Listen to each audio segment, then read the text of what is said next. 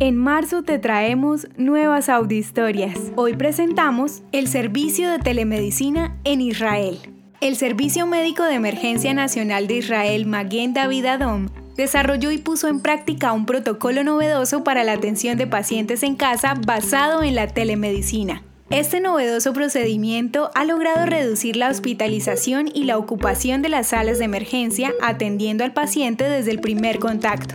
Todos los procedimientos durante la consulta son efectuados con el apoyo de la telemedicina. Desde una tablet se accede a la historia clínica del paciente, se revisan los medicamentos que viene consumiendo mientras que otro profesional analiza sus signos vitales y examina signos de dolor o infección, para luego ser supervisados de forma remota por un médico especializado. Las estadísticas revelan que el 70% de los pacientes atendidos de esta manera se consideraron aptos para ser tratados por profesionales de la salud fuera de un entorno hospitalario. Este proyecto fue posible gracias a que el Servicio Nacional de Salud analizó las experiencias aprendidas durante el manejo de la pandemia COVID-19, llegando a la conclusión que es mejor tratar a los pacientes y especialmente a los ancianos en su entorno familiar.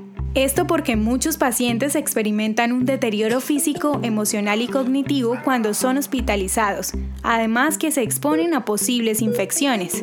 Hoy las unidades de atención de emergencias médicas y los paramédicos del país están capacitados para saber quién necesita ser evacuado rápidamente al hospital y quién no, por lo que el triage ya es una parte de la rutina de trabajo. De esta manera, Israel aprovecha las ventajas de la conexión en línea para reservar el servicio médico intrahospitalario solo a situaciones que realmente lo ameriten.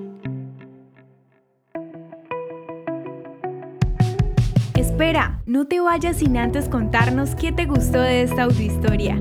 También puedes darnos ideas de lo que quieres escuchar. Nos vemos en los comentarios. El contenido original de Audiohistorias de Israel fue provisto y realizado por Philos Project.